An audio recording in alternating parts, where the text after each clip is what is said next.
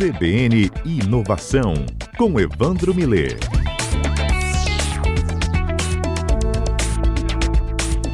Evandro Miller, nosso especialista em inovação, Evandro dá palestras aí Espírito Santo afora, pesquisa muito o tema inovação. Semana passada foi tão bacana, ele descreveu para a gente a trajetória do Santos Dumont, um inovador a seu tempo. E hoje ele traz a história de um outro empresário considerado super inovador e rico. Esse é rico, mas é muito rico, que é o Elon Musk.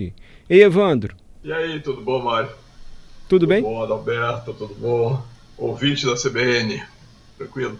Graças a Deus, tudo bem. E você? Tudo ótimo. O Elon Musk é um inovador na maneira de gerir a empresa, na maneira de adquirir outras empresas, assim, no mundo no mercado financeiro. Como é que a gente define a, a inovação proposta pelo Elon Musk, Evandro? Mas ele é um inovador tecnológico de fato, é, é, é um inovador em um bocado de coisa relacionada a negócios. Eu acho que ele é bem doido também, de vez em quando. De vez em quando faz algumas coisas. O Elon Musk, você sabe que ele não é americano, né? Ele nasceu na África do Sul, né? Então, o pessoal acha que ele é americano. Está com 51 anos de idade, filho de uma canadense de um, e de um sul-africano, engenheiro eletromecânico e tal. Ele foi um leitor voraz. Ele é, é o jeito dele, desde 10 anos de idade, que ele lia tudo. Lia, lia esses livros infantis, esse livro de adolescente e tal. Lia esse negócio todo. Daqui a pouco acabaram os livros de onde ele morava, foi ler a enciclopédia britânica e aprendeu tudo. Era um negócio. Ele já tinha essa característica de um cara sem parar, né? não consegue parar aqui, ele está sempre se mexendo, fazer alguma coisa diferente. Clecor? Com, dois, com 12 anos de idade, ele pediu um computador para o pai, o pai não deu, ele juntou a mesada e comprou, aí desenvolveu um software, vendeu o software para uma revista por 500 dólares. Aí foi com esse negócio, com 18 anos ele foi para o Canadá estudar, depois dali para os Estados Unidos, fez, estudou física e economia, tentou o doutorado, mas a gente já estava metido no empreendedorismo. Fazendo empresa, fez uma empresa com o irmão dele e vendeu essa empresa para empresa na área de, de software realmente, né? depois vendeu essa empresa para a Compaq, o fabricante de computadores, por 370 milhões de dólares. Nossa. Aí se juntou com o outro, fez o PayPal, né? PayPal que é uma empresa que foi vendida por ele por eBay por um bilhão de dólares, foi ficando rico, né? Foi ficando rico vendendo essa participação. Aí com esse dinheiro que ele vendeu a PayPal, ele entrou em três grandes negócios aí, né? Quer dizer, a Tesla, que é conhecida, fabricante de carros elétricos, é conhecida do mundo todo a SpaceX, que é de, de lançamento de foguetes, e a Solar City, que é cena de empresa na área de, de, energia solar, né, fotovoltaica.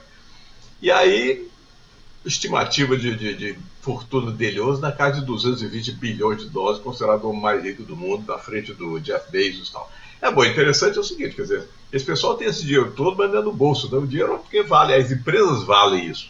Né?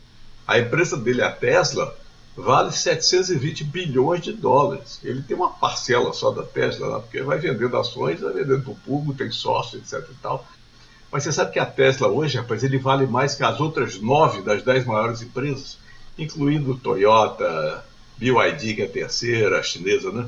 General Motors. General Motors e Ford juntas valem 90 bilhões de dólares. Eles valem 720 bilhões de dólares, porque o público, o mercado não não paga aquilo que existe, ela paga a expectativa, né? Então eles estão achando que, que, que a Tesla, pelo fato de fazer carros elétricos, que está bombando esse tipo de coisa, e a tendência de crescimento, e eles saíram da frente com o carro elétrico, com as baterias, principalmente a, a, a tecnologia de baterias, e pelo fato dele estar anunciando agora para o final do ano os carros autônomos de fato, né? já testou no mercado, já atropelou gente de vez em quando, mas ele está prevendo isso. Então, Uma produção em escala do carro autônomo? Em escala, sim? Compra isso. O mercado paga pela expectativa de crescimento da empresa e hoje ele é o cara mais rico do mundo, a empresa dele vale. Só perde, perde para a Apple e perde para e perde para a própria Amazon e tal, em valor de mercado. Mas o valor dele pessoal é o maior cara mais rico do mundo. Mas ele não para por aí, né? Ele tem um projeto de fazer túneis em Las Vegas, porque ele acha que o transporte pode ser coisa mais rápida por túnel. Ele faz ele, ele faz o negócio da, da, da do SpaceX para lançar o, o, a ideia dele é poder fazer construir foguete de passageiro, capaz de viajar de qualquer cidade do mundo em menos de uma hora para qualquer lugar do mundo, tá? em menos de uma hora em qualquer lugar. Então ele chama de transporte terra a terra. Né? E ele fica aquelas imagens grandiosas, ele tem aquela visão grandiosa. Eu quero salvar a raça humana da aniquilação autoimposta ou acidental. Por isso a agenda Marte que ele quer Nossa, conquistar Marte. Então, cara pode ser meio megalomaníaco, mas a megalomania dele vai fazendo, ele vai fazendo as coisas. O foguete foi, subiu e tal, e tá indo nesse caminho aí, vai, faz, vai sendo inovador em novas empresas, da empresa que ele faz realmente na Tesla, e ele, e ele inova o modelo de negócio. A Tesla, por exemplo, ele quer construir uma rede mundial de recarga, né? ele não quer carro híbrido, porque híbrido é o meio termo, né? então ele quer vender carro sem concessionárias, diretamente para o público, pela internet, né? em loja como a Apple vende, shopping centers sofisticados e tal. Então, a visão dele de mercado, um modelo de negócio diferente, né? Uhum. Colocar estação de, de, de, recarga da Tesla ao longo das rodovias dos Estados Unidos, Europa e Ásia tal, tal, tal. Então, é uma, é uma visão. Ele tem outras coisas que ele faz, né? Por exemplo, tem um projeto Neuralink para implantar chips de cérebro humano para fazer interface mente-computador. Então, é o, é o jeitão dele aí meio meio grandioso, né? na verdade, de pensar, aliás, o Steve Jobs também é isso, o Jeff Bezos também, essa turma que é bilionário hoje em dia, cada um mais pensa mais alto que o outro. Né? Não foi ele que comprou o Twitter, Evandro? O Steve Jobs queria deixar uma marca no universo. Tá? É, mas não foi o Elon Musk que comprou o Twitter e depois desistiu? Também tem umas visões assim grandiosas das coisas. Né? Então é, botou o nome Amazon porque disse que é o maior rio do mundo, muito maior que os outros todos, ele botou esse nome de Amazon até. Uhum. Em homenagem a nós brasileiros. Né? Isso aí foi o que ele descobriu na, olhando a enciclopédia, alguma coisa que começava com A e que fosse bem grande. Né? Aí o Jeff Bezos. Mas no caso do, no caso do, do Elon Musk, né? É. ele acha que a Tesla pode ser o iPhone do mundo dos carros elétricos. Aí, mais recentemente, ele lançou uma rede satélite, a Starlink, veio até aqui recentemente conversar com o governo brasileiro para instalar Starlink aí na para poder fazer conexão na Amazon, nos carros deles vão sair conectados para Starlink direto. Ele tem umas coisas é, sofisticadas, né? ele, ele de vez em quando dá umas declarações polêmicas, né? Ele teve uma declaração polêmica recente. É declaração não, uma iniciativa polêmica que foi a história da compra do Twitter por 40 bilhões de dólares. Isso. E, e depois desfez o negócio, porque realmente descobriu lá, pelo menos é o que ele diz, que descobriu que lá tinha muito robô, né? Então você não sabia exatamente quantas pessoas estavam ali reais no Twitter. O que, era robô, o que, era gente. Os números que deram para ele não batiam. Aparentemente a história é essa, mas pode ser muita coisa, porque enquanto isso o mercado vai valorizando desvalorizando as ações do Twitter, e com isso tem um negócio todo que é administrado por ele aí, à medida que lança informações no mercado. Ele lança informações no mercado também sobre criptomoeda. De vez em quando ele lança um negócio, eu vou comprar, vou vender criptomoeda, comprar não sei o que mais, aí a moeda sobe, desce.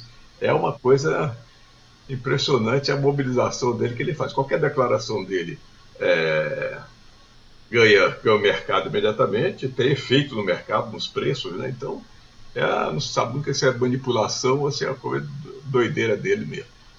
Ele recentemente quer comprar o Manchester United, no né, time de futebol da Inglaterra. Então, isso. Isso aí desistiu depois. Então, essa. A vida dele, a inovação que você perguntou, é isso mesmo. Inovação de todos os lados. A imaginação dele é a coisa como eu falei, ele gostava de ler. O que, que ele lia? Lia O Senhor dos Anéis, o livro do Isaac Asimov sobre ficção, né? ficção científica, o Guia dos Mochileiros das Galáxias. Não, são, livros de ficção científica que ele gostava muito, que ele lia na escola, ali quando quando adolescente lá na África do Sul ainda. Ele foi um sujeito, quer dizer, desde pequeno, quer dizer, ele foi, tinha uma infância diferente da coisa que eu comentei, ele sofria muito bullying na escola, porque era mais baixinho aparentemente e tal, então fazia muito bullying, chegaram a bater nele lá, então foi uma coisa traumática da vida dele, talvez ele precise ter saído da África do Sul para os Estados Unidos, mas de qualquer forma, nos Estados Unidos a, a veia empreendedora dele tinha muito mais espaço realmente que na África do Sul, e foi o que aconteceu de fato, né? estudou, mas investiu muito e é o homem mais rico do mundo hoje em dia.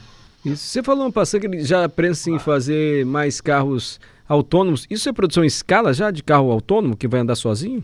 Ainda não, né? Alô? Tá me ouvindo, Evandro? Alô, Evandro?